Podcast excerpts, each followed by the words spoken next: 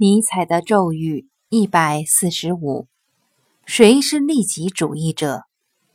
对自己有害的是恶，对自己有利的是善。这些利己主义者就是如此判断善恶的。之所以说他们是利己主义者，是因为他们认定判断善恶的是自己。如此野蛮之人，在世上并不罕见。